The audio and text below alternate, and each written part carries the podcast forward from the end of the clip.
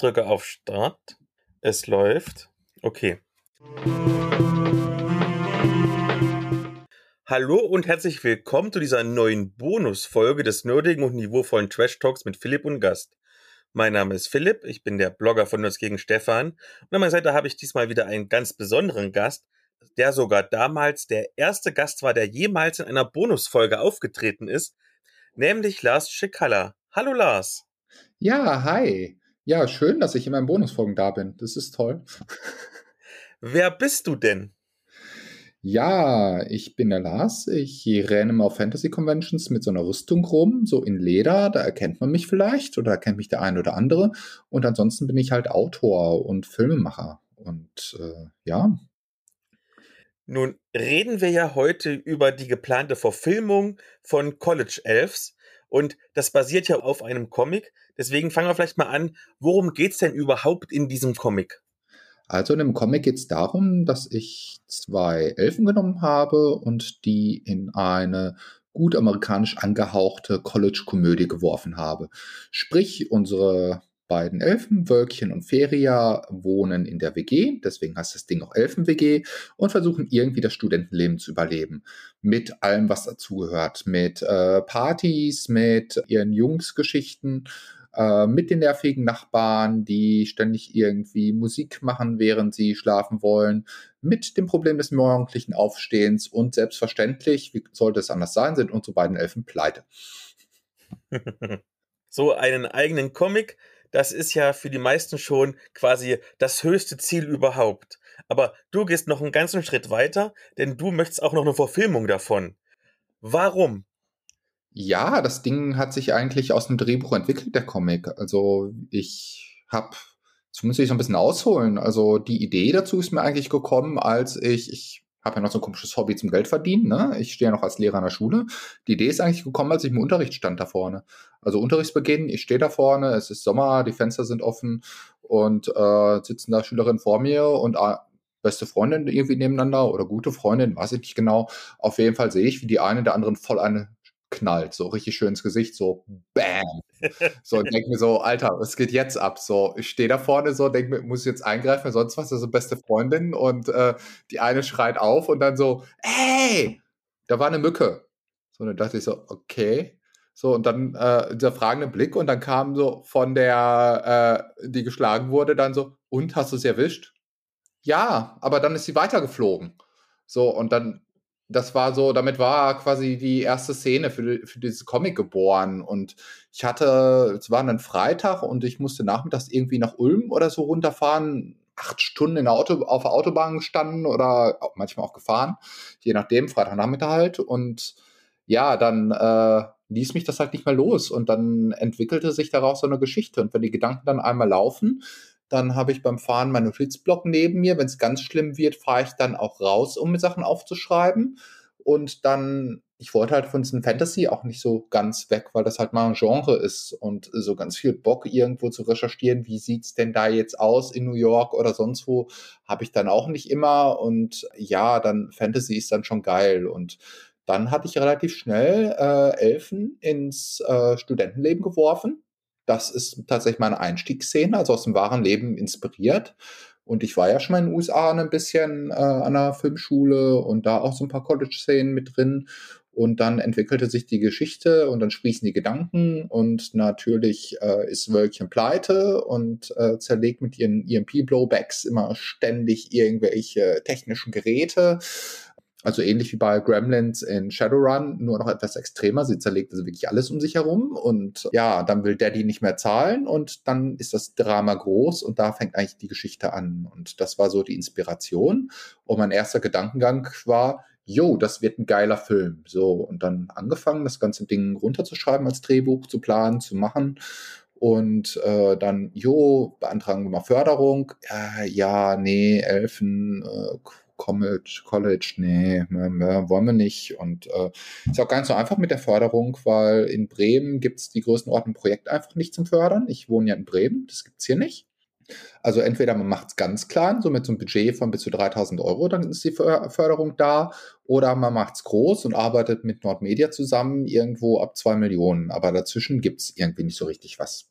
Das gibt's hier nicht. Und dann war halt die Möglichkeit, ähm, da wir Drehorte halt auch in NRW hatten, äh, NRW-Filmförderung zu beantragen, haben wir gemacht. Ja, wurde nichts. Problem ist, es müssen halt, dann auch einfach mal alle Jurymitglieder zustimmen, weil der Antragsteller halt in Bremen wohnt. So, ne? Wir hätten zwar Drehorte da gehabt, aber nee, wollte auch nicht und hier und da. Und dann irgendwie, ja, dann, was kann man denn noch machen? Ja, dann überlegt, da können wir eine Drehbuchlesung machen. So, hm, okay, gesagt, getan, war irgendwie dann doch nicht so richtig geil. Und ich habe eine sehr begabte Zeichnerin, die liebe Janina. Und dann mit Janina irgendwie gesprochen, meinte so, ich fände das richtig geil als Comic, hast du Lust? Dann, ja, könnte ich mir vorstellen. Und dann ja, daraus ist dann so die Zusammenarbeit entstanden und dann haben wir das ganze Ding erstmal als Comic rausgekloppt und das ist jetzt tatsächlich erstmal fertig, der erste Comic. Also die Filmgeschichte ist zwar länger, aber der Comic ist jetzt schon mal draußen und wenn ich einmal was im Kopf habe und mir denke, das möchte ich euch nicht vorenthalten, das wird eine richtig geile Geschichte, dann versuche ich das ganze Ding halt auch durchzuziehen. Das scheint ja nun ein noch größeres Projekt zu sein als deine bisherige Nerds for Fame Verfilmung, die wir damals sehr wohlwollend hier im Podcast besprochen haben. Und ich kann mir vorstellen, dass du das nicht alles ganz alleine stemmst. Also, du hast ja schon gesagt, dass du zum Beispiel eine Zeichnerin hast. Wer ist denn noch alles in deinem Team?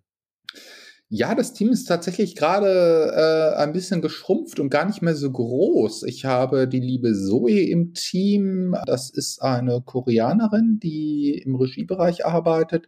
Ich habe den lieben Morris im Team, der gerade studiert. Der macht gerade boah, ist das ein Bachelor oder ein Master? Ich glaube sogar Ma Master ähm, für Produktion. Ähm, ich habe den lieben Nikolai im Team, der mich herzlich unterstützt. Und ansonsten ist das Team im Moment relativ klein. Wir waren mal zwischendurch größer. Genau, die liebe Jess habe ich noch im Team. Also ein paar Leute habe ich schon noch im Team, aber wir waren zwischendurch mal größer, weil wir gesagt haben, jo, wir drehen das hier. Äh, ja, lass uns mal ohne Geld versuchen ja, war halt eine dumme Idee, das ohne Geld zu versuchen. Deswegen haben wir jetzt auch eine Kickstarter-Kampagne, weil irgendwie Leute müssen anreisen und diese Fahrtkosten und so, das frisst einen irgendwie immer auf. So und äh, das hat so nicht funktioniert und dann hat sich das erstmal wieder verflüchtigt und dann überlegt, was kannst du machen? Und ich bin halt nächstes Jahr tatsächlich von Januar bis August in Los Angeles in einer Filmschule und bin dort, studiert zwei Semester Schauspiel und dann war irgendwie der Schluss nah, ja, wenn du schon drüben bist, dann versuch das doch dort zu filmen. Da kommt jetzt keiner auf die dumme Idee, nach irgendwelchen Fahrtkosten zu fragen oder so, weil die Studenten dort alle angehalten werden, spielt in so vielen Filmen mit wie möglich und äh, versucht ein Portfolio zu erstellen und ähm, ja, nur so könnt ihr gesehen werden. Und das Einzige, was ihr da stellen muss, ist halt Catering. Und ähm, ich hatte ja vorhin schon gesagt, das ist so leicht amerikanisch angehaucht. Sprich, wir haben da dieses Kulissenproblem einfach nicht. Es ist also, Wölkchen ist Cheerleaderin und wenn ich jetzt eine Umkleide haben möchte, die leicht amerikanisch aussieht, klar, es ist als Fantasy-Welt oder so, ja, die habe ich da. Hier suche ich halt ewig und hier baue ich halt auch ewig an einer Kulisse. Und wenn eine Palme vor der Tür stehen soll, dann muss ich hier eine anpflanzen, sechs Jahre warten oder ich leih mir irgendwo eine oder ich arbeite halt mit dem fucking Greenscreen. Jetzt habe ich wieder ein böses Wort gesagt, ne? Alles okay ich arbeite halt mit dem Greenscreen und sitze dann hinterher in der Post-Production da. Mist, warum hast du nicht irgendwas Einfacheres genommen? So, und habe auch einfach hinterher überlegt, ob ich nicht diesen Chili, den Kram da rausschmeiße mit ihrem Hobby. Ich meine, das ist so schön, weil Feria ist so eine echte Waldelfe, ne? so mit Pfeil und Bogen und so. Und äh, die mag das halt gar nicht, was Wölkchen da treibt. Ne? Das ist so der schöne Kontrast zwischen den beiden, wenn sonst ein Spiel mit reinkommt. Aber letztendlich äh, war dann auch das Problem, wie Wölkchen da flirtet und mit anderen Menschen umgeht. Ich habe ja mittlerweile so ein bisschen was gesehen auf der Welt und das funktioniert einfach mit deutschem Background nicht. Das ist so vom Verhalten her so. Ins Amerikanische passt es halt so voll rein, aber das wird halt in Deutschland so nie stattfinden. So. Und dann dachte ich mir so, ja, nee, das ist halt auch nicht so geil. Und ja, daher ist jetzt die Überlegung oder was die Überlegung? Es ist der Wille da und eigentlich würde ich das super gerne geil durchziehen, das ganze Ding einfach abzudrehen, wenn ich sowieso acht Monate in LA bin. Die drehen da sowieso alle in ihren Studentenwohnheim. Elfen-WG, Studentenwohnheim, in einem Wohnheim drehen. Äh, das äh, passt irgendwie so wie ja, das passt einfach zusammen und daher ist das Team tatsächlich gerade gar nicht so riesig. Ich hätte noch so ein paar Leute, in Deutschland wohl mitarbeiten würden, die aber halt nicht drüben sind. Hab aber halt auch drüben einige Leute, die mitarbeiten und äh, daher eigentlich ganz geil. Wie soll das Projekt denn ablaufen und in welcher Größe? Also beispielsweise, wie viele Drehtage und Rollen sind geplant? Ich habe ja verschiedene Planungen hier liegen. Also ich kann dir aus dem Kopf sagen, ich habe 34 Drehtage hier stehen, 34 ganze Drehtage. Wobei ähm, ich drüben sicherlich Drehtage spalten werde, weil man einfach auch mal eine Szene an einem Mittwochnachmittag drehen kann, wenn man aus der Uni kommt und nicht irgendwie Leute von überall anreisen lassen muss, sondern sowieso alle da in LA sind. Nirgendwo hast du so viele Filmstudenten oder Leute, mitmachen wollen. Ne? Prinzipiell sind es halt 34 Drehtage. Ich verfüge mittlerweile über einiges an eigenem Equipment, inklusive Kamera und so ein paar Objektive, obwohl die Sammlung ist noch nicht gut genug, um das Ding damit durchzuziehen. Aber das heißt, wir müssen nicht für jeden Drehtag Material neu ausleihen, sondern da steht einfach was, was wir immer benutzen können. Das heißt, wir werden so Drehtage dann noch mal halb, halbieren und mal nur so einen halben Drehtag machen. Also aber prinzipiell 34. Was die Rollen angeht, es sind, ähm, ich sag mal, vier, in groben vier Hauptrollen oder Supporting Leads, wie man sie sagt. Wenn man das eine dann sagt, das ist die Hauptrolle, dann gibt es halt noch drei Supporting Leads. Das sind die, die irgendwie über 20 Drehtage haben und richtig viel zu tun haben, richtig viel Text haben. Und dann geht's halt an die Nebenrollen. Wobei ich bei den Nebenrollen sagen würde, das sind so, boah, ja, lass es 20 Nebenrollen sein, die da mit drin sind. Und wenn ich jetzt die ganzen Komparsen zählen möchte, dann komme ich halt zu keiner guten Zahl, weil wir haben eine Arena-Szene drin, wo wir einfach ein Publikum brauchen. Wir haben, ähm, wir haben eine Szene drin in einer Bar äh, mit einer Kneipenschlägerei. Ja, da brauche ich halt mehr als die Leute, die irgendwie Dialogtext haben. Wir haben Wölkchens Geburtstagsparty, die, ähm, ja, wie soll ich sagen? Ich habe da mal, als ich in den USA war, eine Party miterlebt. Die war nicht so extrem wie das, was Wölkchen da veranstaltet. Aber die sind damals äh, nach der Party aus der WG rausgeflogen. Wird wild, sage ich nur. Äh, auf jeden Fall, wie auch immer, dann sind da zehn drin, aber auch mal 30 Leute. Und ob da jetzt die Leute, die in der WG mitfeiern, die gleichen sind, die ich dann im Publikum sitzen habe, äh, sei mal dahingestellt paar wenige Szenen werden wir auch in Deutschland drehen. Also. Wie sieht denn die Vorbereitung von so einem Film aus? Also, ich kann mir zum Beispiel vorstellen, dass du jetzt die Comic-Panels bereits nehmen kannst, so als Storyboard.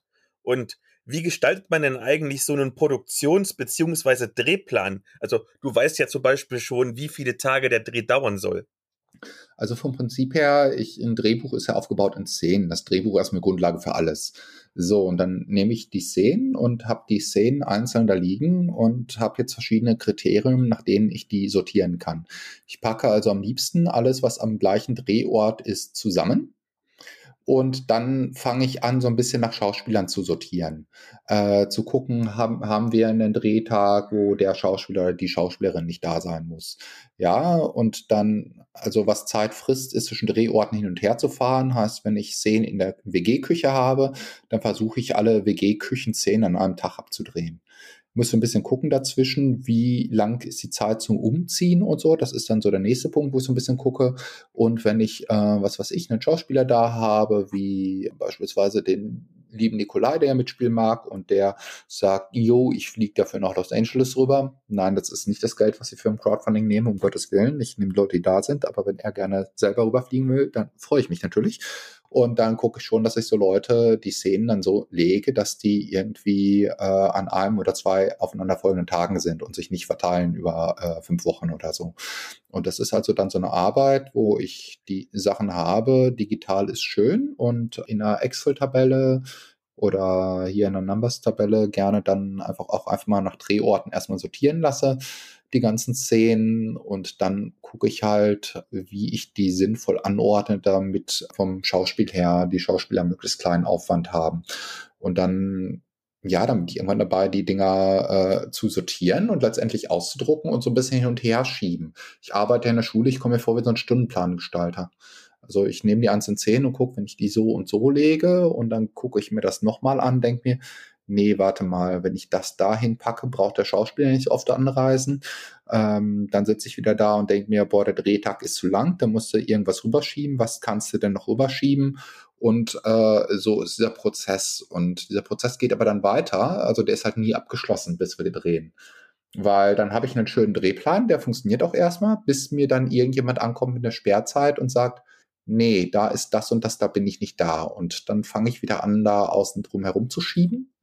Bis hin zu irgendwelchen externen Drehorten. Wir haben zum Beispiel eine Szene, die in der Bäckerei spielt.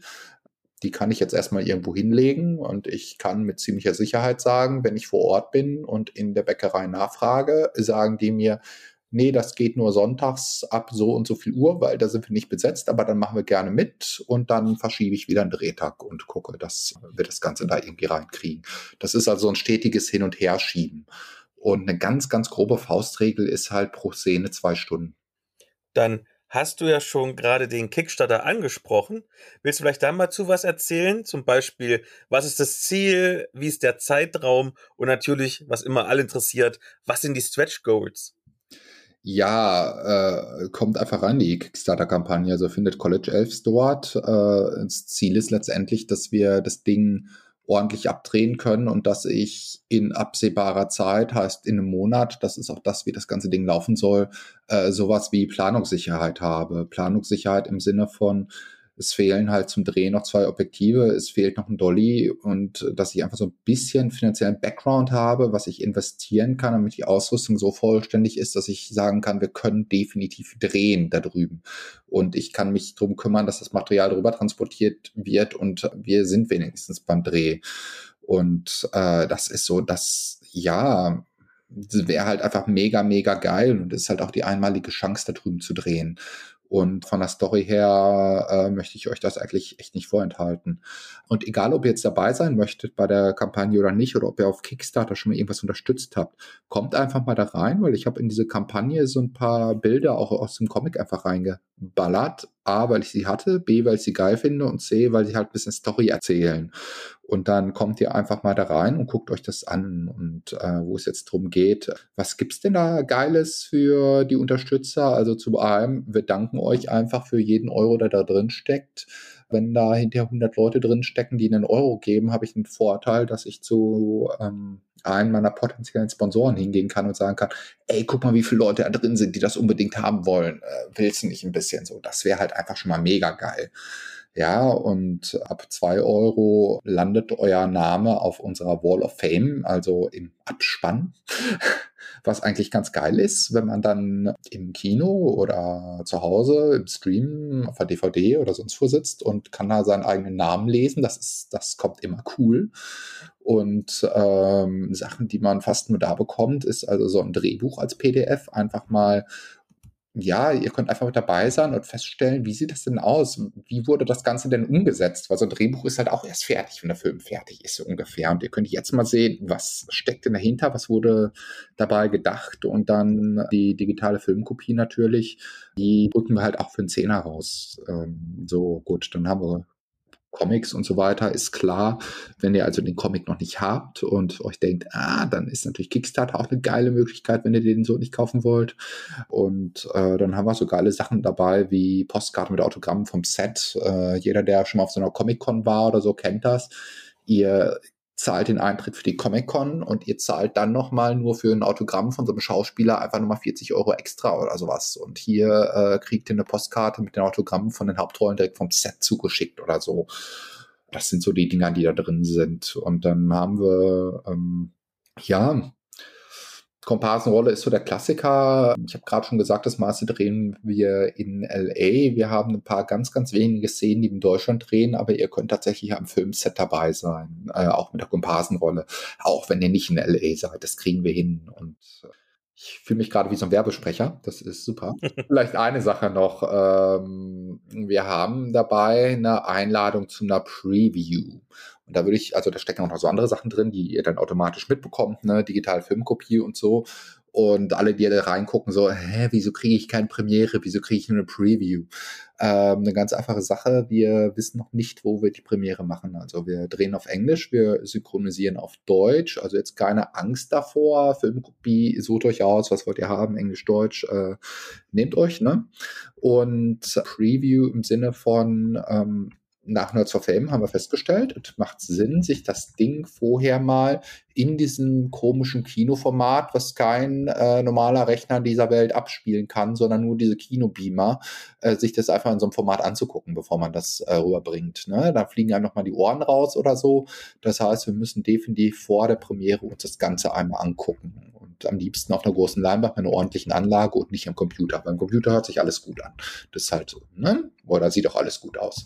So, und diese Preview, wir haben gute Kontakte zu einem Kino in Gebelsberg, wir haben gute Kontakte zum Kino in Dortmund.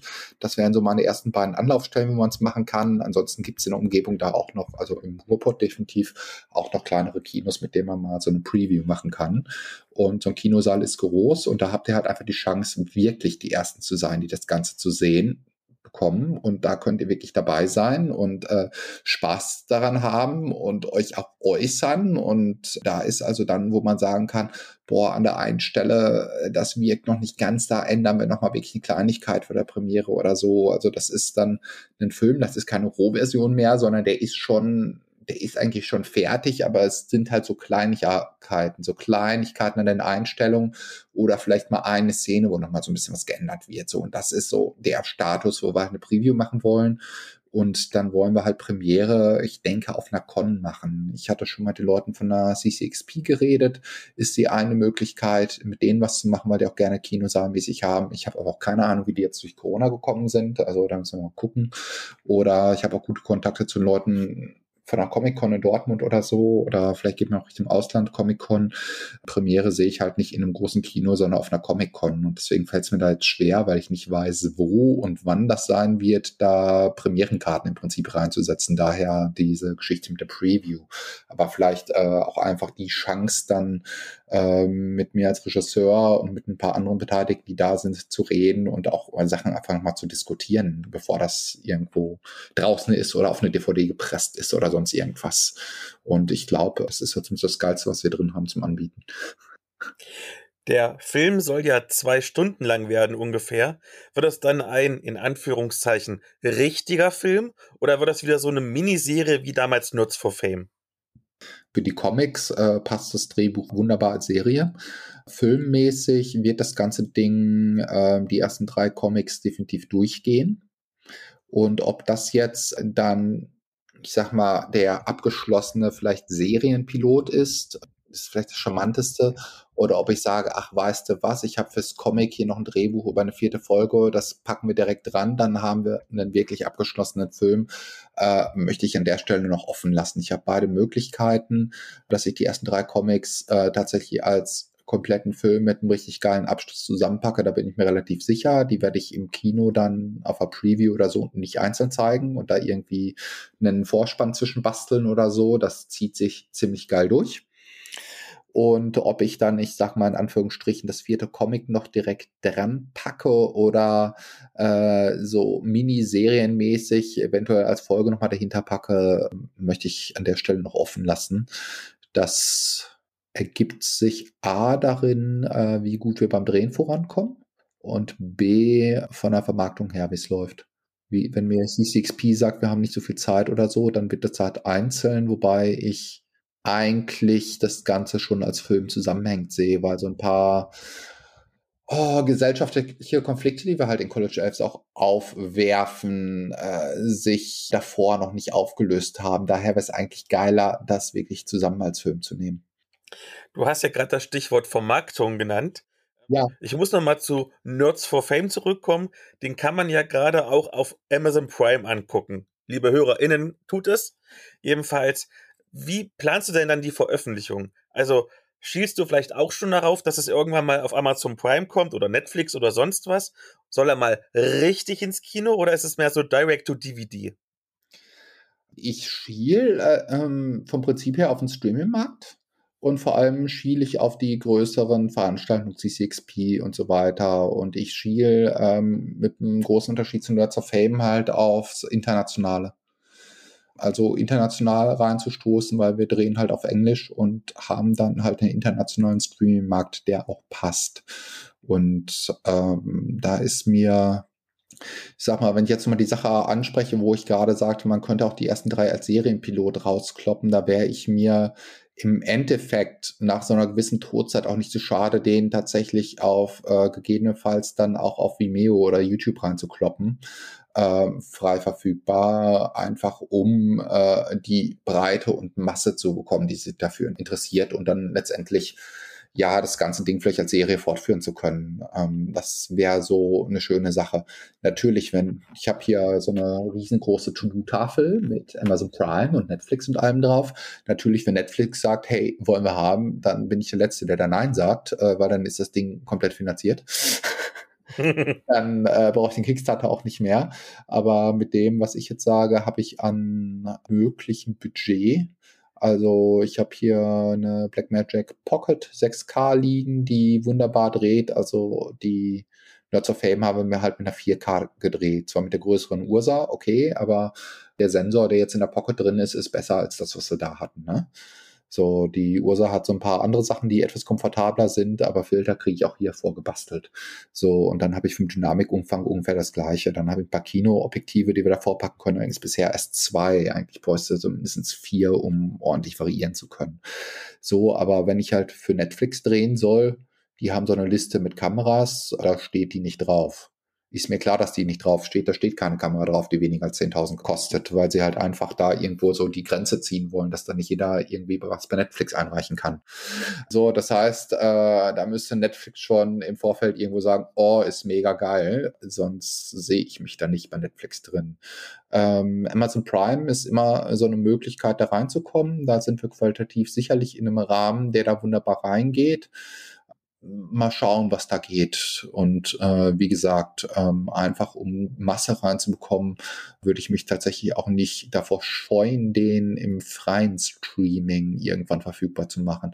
Heißt aber nicht, dass ihr mit auf euren digitalen Filmkopien seht und denkt, oh, eine Woche später ist es bei YouTube. Da wird mindestens äh, neun Monate Sperrfrist drin sein, wenn nicht ein Jahr. Also äh, wenn ihr den frühzeitig sehen wollt, schaut da rein. Also Dann eine letzte Frage, um das abzuschließen. Was sagst du zu eventuellen Interessentinnen, äh, die dich für ein klein wenig größenwahnsinnig halten? Ja, ist eine angenehme Eigenschaft, finde ich, mit dem Größenwahn. Ich finde das toll. Nein, also ich finde, äh, was ist größtenwahnsinnig? Äh, ihr habt gesehen, ich habe Nerds of Fame umgesetzt ähm, mit einem Team. Das haben wir aus dem Nix herausgestampft letztendlich, äh, haben dort einen ja, ich sag mal, einen vollen Film hingelegt. Und äh, jetzt haben wir sowas wie eine New York Film Academy in Los Angeles im Hintergrund, die uns mit Rat und Tat zur Seite stehen. Und äh, einen Haufen voller Schauspiel- und Regiestudenten. Also eigentlich ganz geil. Und so ein bisschen, ja, also so diesen Traum, das Ding durchzuziehen, muss man halt haben, sonst kommen solche Projekte nicht zustande. Also wenn ich jetzt da sitze und sage so, ja, das wird sowieso nichts und so, dann, dann brauche ich damit halt nicht anfangen. Dann gehe ich halt jeden Tag zur Arbeit, setze mich zweimal in die Woche in meine Spielrunde rein, das war's. Und wenn man ein bisschen was schaffen will, ein paar geile Sachen, dann äh, muss man halt so ein bisschen in die Richtung gehen und so ein paar Eigenschaften ja, man muss halt einfach seine Ziele verfolgen. Sonst kommt man weder mit so einem Film groß raus. Ich meine, ob der jetzt groß wird, sehen wir dann. Kommt drauf an, äh, ob ihn die richtigen Leute sehen halt. Ne? Äh, wenn den einer sieht, der sagt, boah, mega geil und der richtig Connection hat, dann geht das Ding plötzlich durch die Decke. Ähm, und wenn nicht, ja, dann, dann geht das Ding halt nicht durch die Decke. Dann hat man halt nur ein paar tausend Zuschauer. Aber das kann halt auch ganz geil sein. Und ja, wenn man es nicht versucht, kann man es halt nicht wissen. Ich, so, äh, ja. Dann danke ich dir ganz herzlich, dass du ein bisschen Zeit für mich hattest und drücke dir natürlich ganz fest die Daumen. Ich habe auch schon gekickstartet für dich. Oh, vielen lieben Dank. Ja, super. Dann hoffe ich, dass dein Beispiel ganz viele folgen und äh, bedanke mich für die hervorragende Chance, hier was vorzustellen. Und wenn du mich mal wieder irgendwo im Podcast haben willst, dann geht es auch ohne Sondersendung, falls du irgendwelche Fragen hast, die du mit mir diskutieren willst. Aber ansonsten vielen, vielen lieben Dank, dass ich hier sein durfte und ich wünsche euch allen da draußen noch ein schönes Wochenende. Tschüss. Tschüss.